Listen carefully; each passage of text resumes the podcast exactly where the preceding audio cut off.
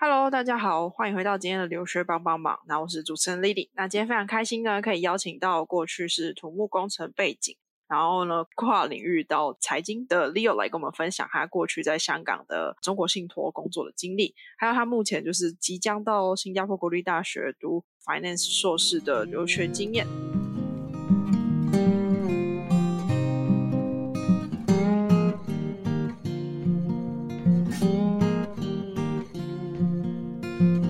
请 Leo 先跟我们的听众打个招呼。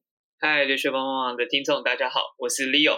好，非常感谢你接受我们的访谈。然后我们现在了解一下，我自己个人是蛮好奇的啊，就是说，哎，你在台湾的时候，大学为什么是先选择土木工程这个科系？嗯，简单来说，其实因为我爸爸本身就是在学校当老师，那他是水利方面的教授，那所以其实我觉得有点从小耳濡目染的关系，所以其实我在大学的时候，我选择的科系其实都比较偏土木跟水利相关的，所以我那时候填台大土木，然后台大生工、台大地质跟台大森林系。了解，所以你就是因为爸爸的关系，然后所以读了土木。那这样子的话，你读了那四年，对于土木自己有什么心得感想吗？嗯，我觉得其实我在大一、大二，因为其实我们大一、大二的课程比较像是建立一些我们对土木的一些基本的一些知识跟概念。那其实我在大一、大二我在修课的时候，我就发觉其实跟我想象中的土木没有到那么的像。那所以其实我在大三的时候。我有去修一门课，是叫做风力发电。那其实我觉得那堂课最吸引我的，并不是就是你怎么样去盖一个风力发电的基桩，而是去它背后怎么样去跟融资，然后去跟呃绿色债券这些东西去结合的一个过程。所以其实我在那时候，我就慢慢有一些想法，说那或许我可以用我自己我本身在土木学的知识。然后去结合一些金融相关的知识，所以我那时候我就会想说，那或许我未来我可以去补一点 finance 方面的学历。了解。所以你在大三修完那一堂课之后，你大四的修课有做一些调整吗？还是一样，就是乖乖的把土木的课修完这样？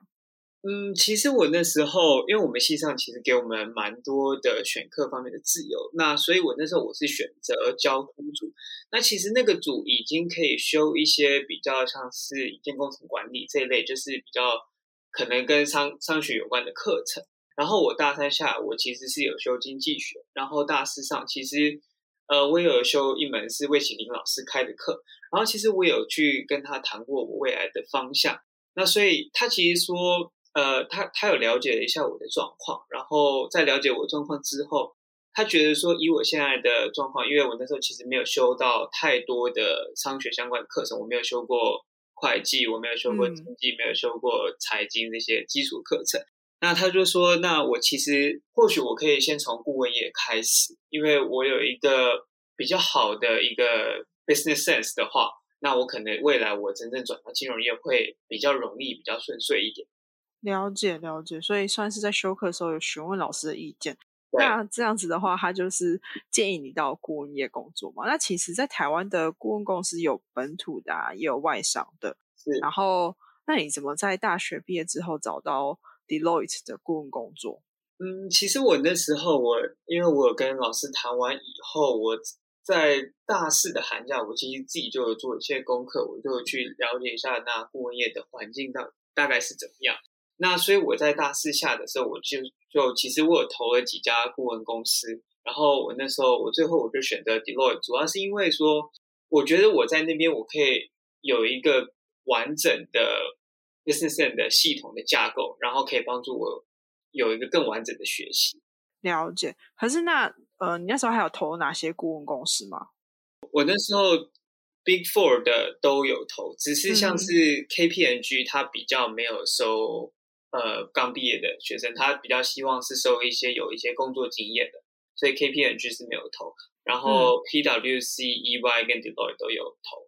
了解，可是你这样投的时候，你的身份去投的时候，他们不会产生一些疑问吗？就是说，哎，你刚毕业投顾问的工作这样子？是，这这个肯定是，那这这个肯定都是他们的。算是第一个或是第二个问题。那其实那时候都有被问说，那为什么会想要做一个那么大的转变？那其实我也就是很非常坦白的去把我的理由告诉他们。那我也很坦白告诉他们说，其实并不是我在土木念不下去，是我想要结合我在土木所学的东西，然后我现在我想要来顾问业去建立一些商学相关的底子，然后尝试去看看说，那这两个方面的 knowledge，我可以做出一个什么样的。走出一条新的属于我自己的路来。嗯，了解。可是那这样子的话，你进去就是算是有自己本身的工程背景之外，你还要额外就是学习一些商业的知识。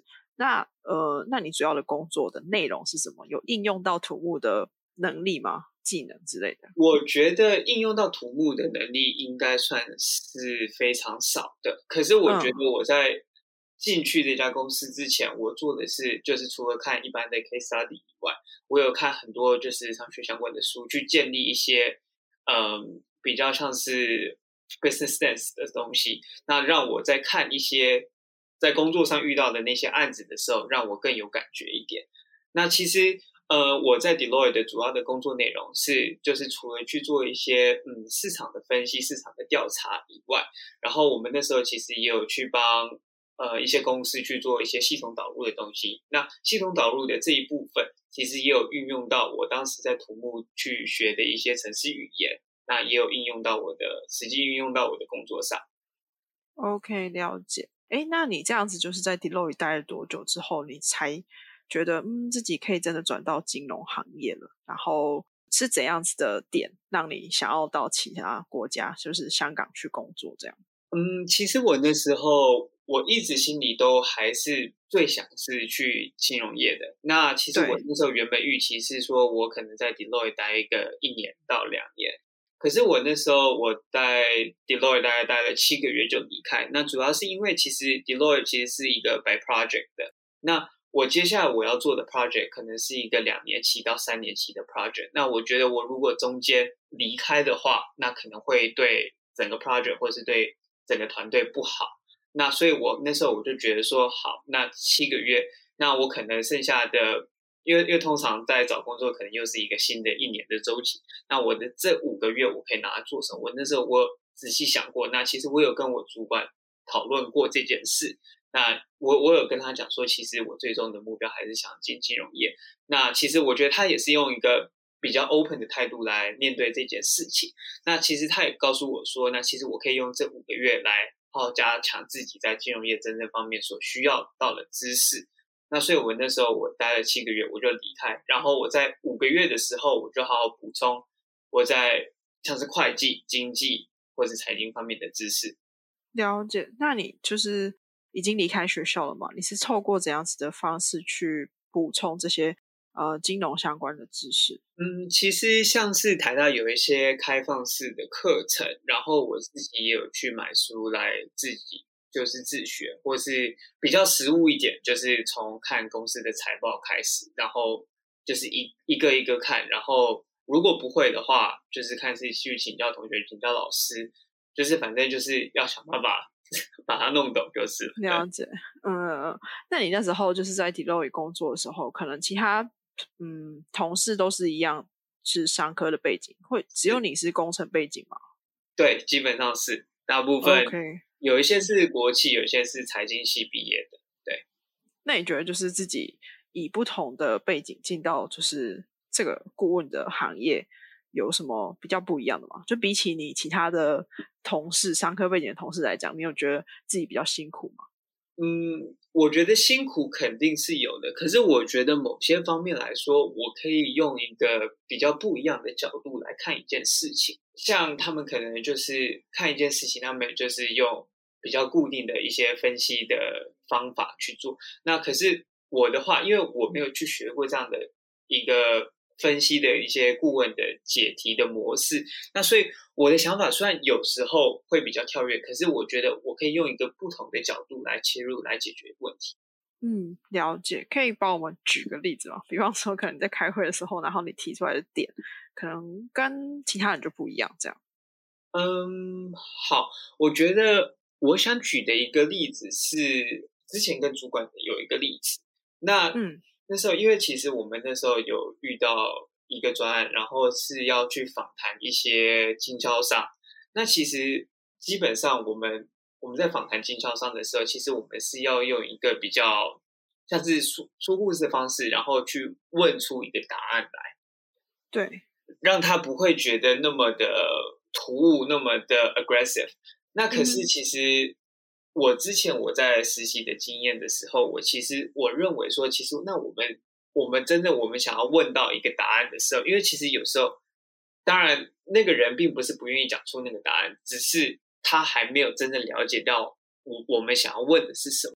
所以那时候我就提议说，那或许我们应该用一个比较明确的方式去告诉他们，说那好，那那个问题到底是什么？然后我们去把每一题都是定义清楚，而不是用一个比较说故事。虽然这样对人家来讲不会的那么不舒服，可是我觉得这样或许会更有效率一点。对，嗯哼哼，了解，确实可能 工科的人就是习惯，呃，对我们比较直接一点。对对对对，就是哎，不要拖泥带水这样子。好，然后你刚才有提到，就是你后来花了五个月的时间嘛，是那自学一些财经相关的知识。那你那在那五个月，你是真的认真的学习吗？还是说你也同时在找工作？呃，我那时候其实我有开始看一些金融业相关的工作，然后我那时候主要学的是两个部分，一个是我财务方面的知识，然后另外一个是有学一些 data analysis 的的知识，就是有些学一些简单的程式语言。嗯哼哼，了解。那你那时候在投工作的时候，主要是往哪个地方去投？这样子，或是方向之类的，基本上都会是投金融业为主。因为我那时候我离开 Deloitte，我的想法就是说，那我既然离开了，那我就是真的全心全意就是要走金融业。那我那时候的目标就是以法金为主，因为我跟一些在金融业的朋友聊过，那其实我觉得法金整体来说算是一个可以让我把财务底子打得更好。地方，OK，那你选法人金融，就是为什么它是可以让你把金融的底子打得更好的原因是什么？因为基本上我们的业务的运作逻辑是说，好，今天有一家公司来找我们借钱的话，我们最简呃最一开始，我们一定要去针对它的财务的背景，或是它的这个公司的背景，或是它的产业背景来进行分析。更或者，我们才会去看到好它的经营者或者是其他的状况。那在财务底子、还有公司的背景、还有那个产业的背景这方面，我觉得这个可以给我一个更完整的学习的架构。所以你后来最后投了哪些工作？然后选择香港的考量是什么？最终，嗯，其实那时候香港是刚好中国信托有一个。呃，外派的 program，那所以我那时候我想说，刚好有一个这样的机会，那其实香港算是一个金融的重镇，那所以我就最后还是选择了中国信托的那个 program，然后在台湾受训半年以后，然后就到香港去。OK，那那个 program 是一个怎样子的流程？然后你当初是怎么找到？面试过程有就是有问什么问题之类的吗？嗯，有那时候是算是两轮面试，第一轮是 HR 面，然后第二轮是一个简报官，然后面试官会针对你的简报，然后提出一些相关的问题。那那时候为什么我会看到这样的 program？是其实这好像是每年都会有的一个 program，然后那个 program 是前半年你要在台湾是撰写一些征信报告。然后透过撰写的过程中，你会培养你的财务的分析能力、产业的分析能力。然后你当然也有机会实地去客户那边进行访场。然后接下来半年以后，就是看你会被分发到什么地方。那像我当时选香港，那半年后我就会来到香港。嗯，了解。OK。可是你到香港之后，你就变成。Assistant Relationship Manager，那这个主要是在做什么？然后，呃，等于受这个 program 是受训半年之后，你们就都会变成 manager 吗？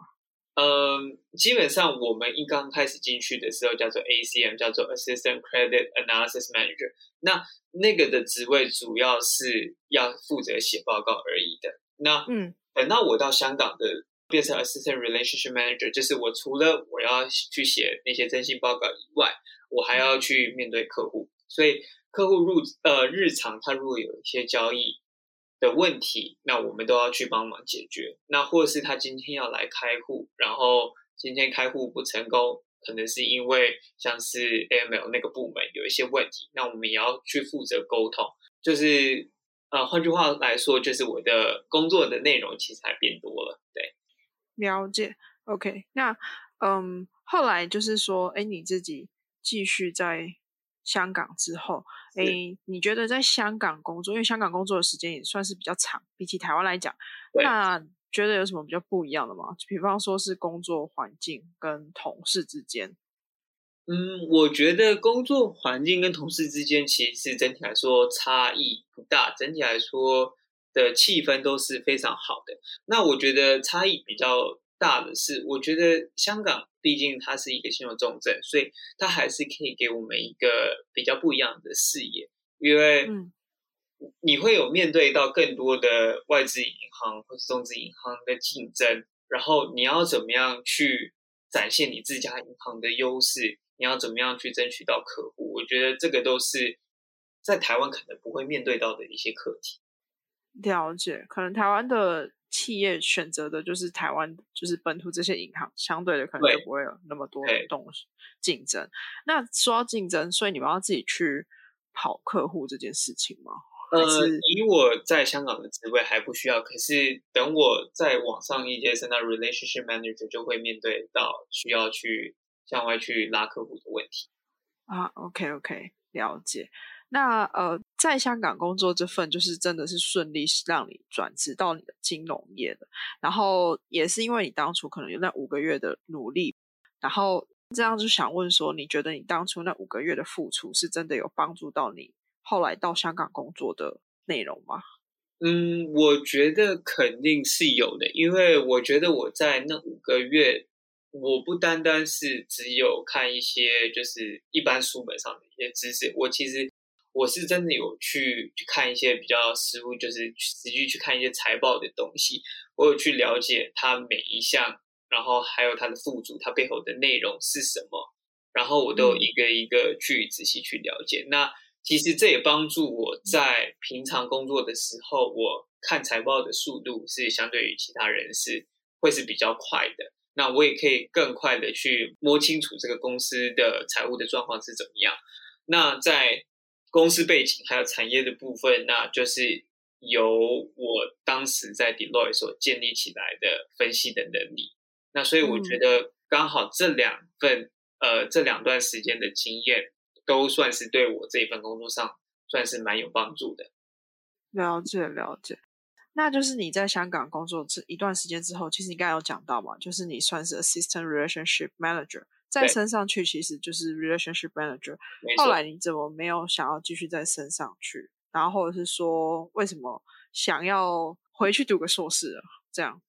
嗯，其实我一直都有想要再去补一些金融方面知识的一个想法，因为其实我有时候在工作上，我可能还是会遇到一些。比较没有那么懂的一些专有名词，那像有时候我们可能会要向客户去承做一些金融性的衍生商品，那在这一部分，我相对的知识就比较没有像财务报表的分析能力那么的强。那我觉得在这一部分，让我可能在面对客户上，我有一些东西我讲的没有，至少我心里觉得我没有讲的那么的踏实。那所以，我其实我那时候我就想说，那或许我去读一个 finance 的硕士，会是对我来讲是一个比较好的选择。了解。那你决定要去读一个硕士之后，你是怎么去选学校还有地点的？其实香港本身可能有不错的学校啊之类的。嗯，其实我选学校主要的考量是在于它的课程的架构。那其实现在因为 Business Analytics 算是一个趋势，毕业商业分析大家都想要去读，所以连一般的纯的 Finance，它都会开始慢慢去加入一些比较偏 Data 相关的课程，让你至少找工作的时候不会那么难找。可是我觉得，当然我可以理解学校或是其他这些 Program 的这些出发点是好的，可是对我来讲，我很清楚明白，我以后我就是要走纯 finance。那有太多这种课，其实对我来讲，它的帮助的效用其实不大。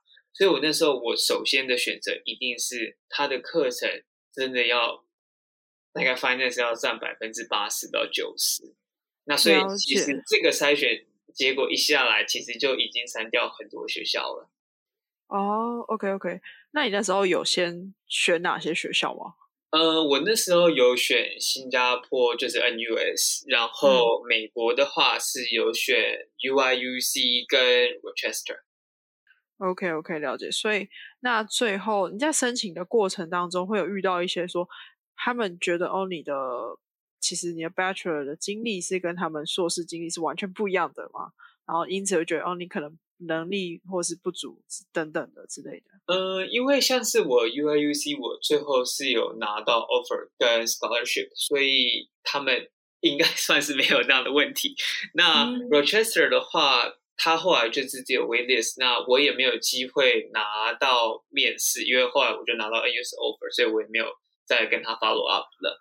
那 OK OK，我相信其实他们多多少少都会有疑惑。为什么我还要做出这样的选择？当然，我在读书计划里面，我有阐明说，那其实我蛮清楚我自己未来想要做什么。那我觉得这个学位对我来讲也是必要的。可是我相信，不管是谁，因为我的大学成绩单里面就是没有修过一些经济 accounting 这样的课程，所以我相信他们也会有一定程度的考量的。对，那你后来美国跟新加坡的学校都有上之后。为什么选择新加坡？嗯，其实我那时候我考虑了蛮久。那因为毕竟我蛮清楚我自己未来一定要走金融业的。那我觉得长远来看，新加坡对我来讲可能会是一个比较好的选择，是因为新加坡整体的就业环境算是比较 inclusive、比较 diversified 的。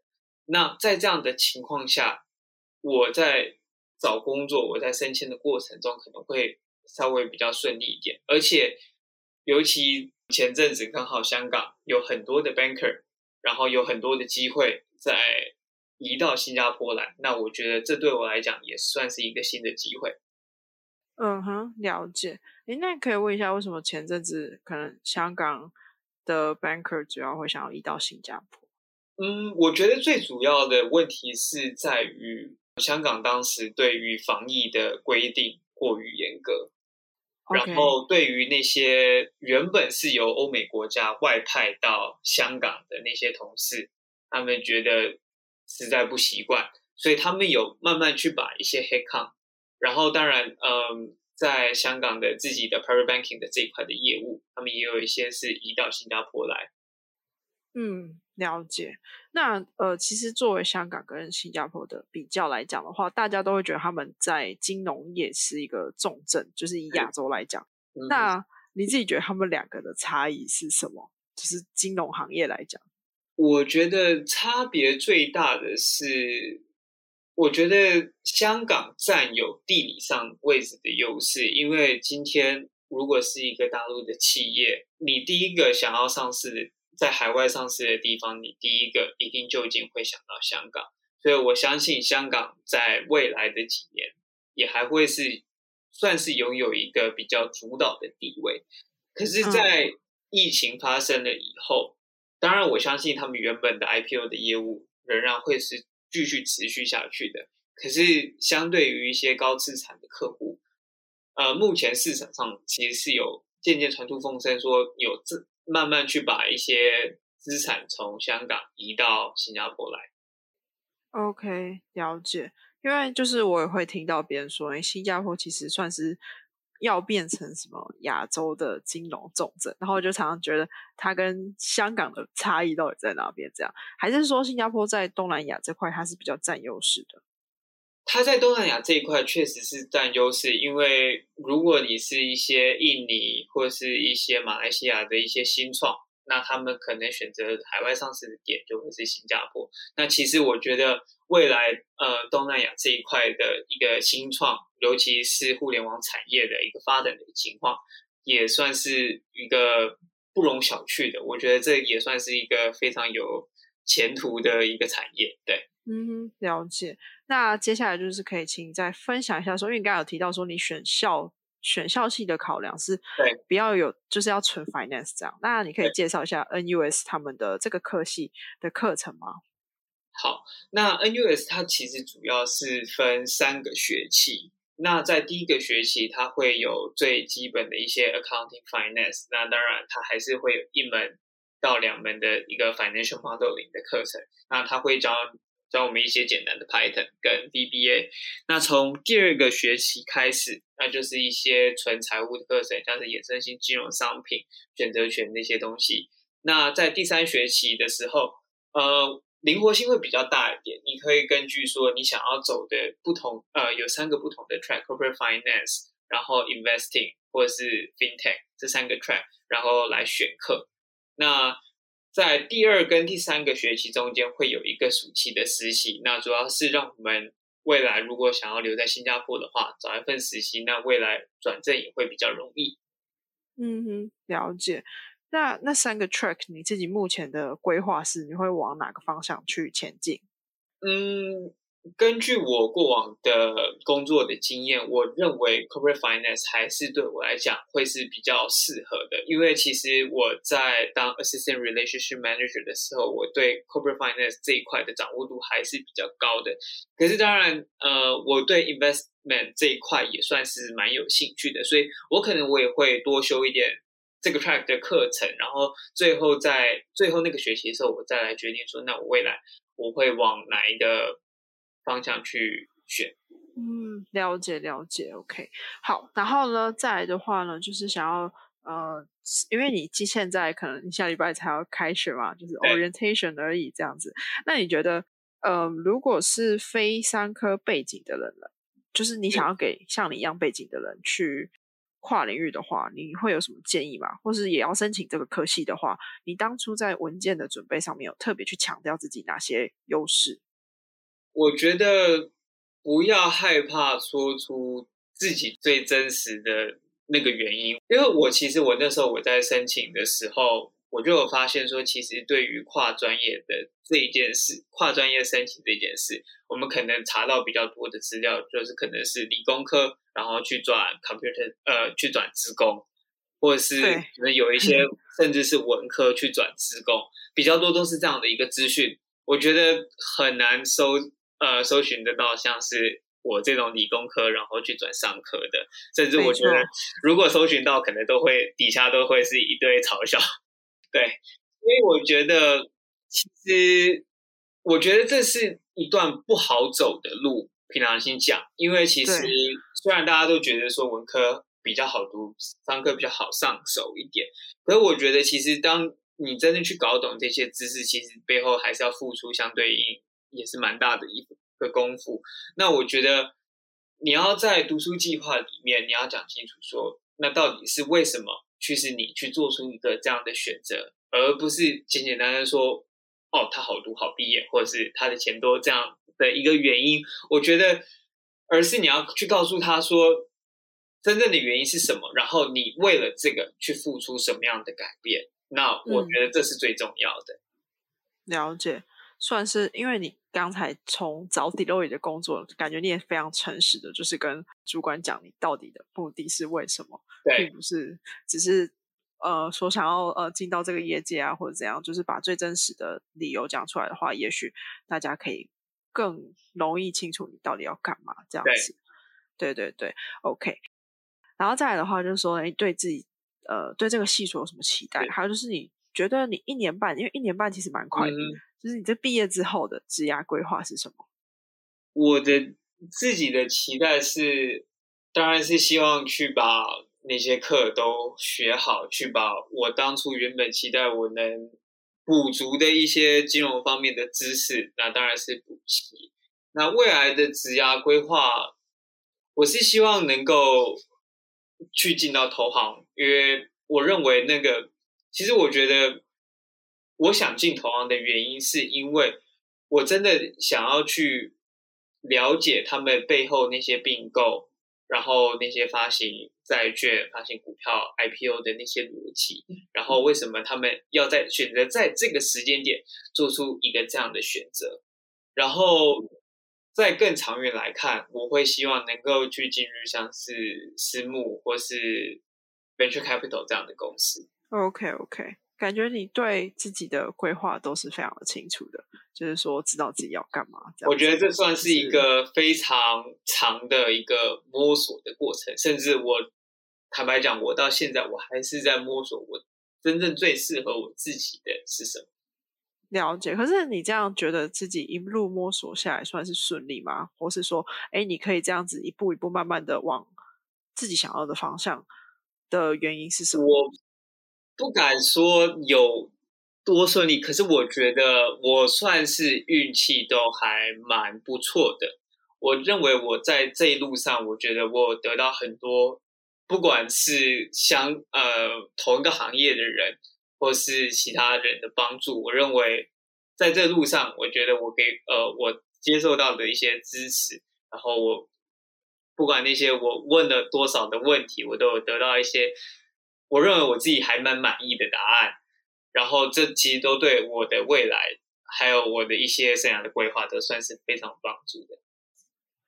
了解，所以那时候找别人问问题的时候，你主要都是以这样子的方式去做，呃，询问啊，或是哎，你怎么去找那些领域的人去问？嗯，其实最简单的方式就是一定就是先看身边的朋友、大学认识的那些有没有。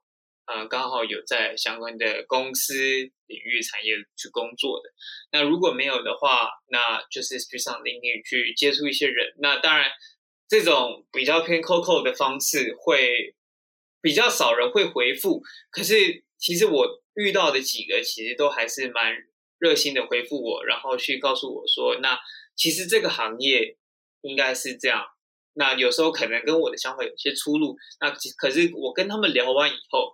我也更呃对这个产业更加熟悉，那我也更知道说，那我其实应该怎么样去准备会比较好。嗯，了解，算是我觉得不要害羞啦，就是找那个领域的人问是最快的方式，这样子。那最后一个想问的问题就是说，你自己大学后来土木结束之后，那你身边土木的同学目前都是在土木业工作吗？嗯，我想想看，我我们系上大概有将近七成的人都还是在土木这个产业。在工作，那有一些是有转到施工去发展。OK，对。不过像我在金融业的，据我所知，应该只有我一个。嗯，确实啊，因为这个跨领域真的是比较少听见，因为现在就是跨，其实都是跨到软体业了。听。听下来是这样子的，对对对，好，那就祝你接下来就是在新加坡的生活可以顺利。那今天非常开心，就是又来跟我们分享他的经验。今天的访谈这边喽，谢谢。好，谢谢。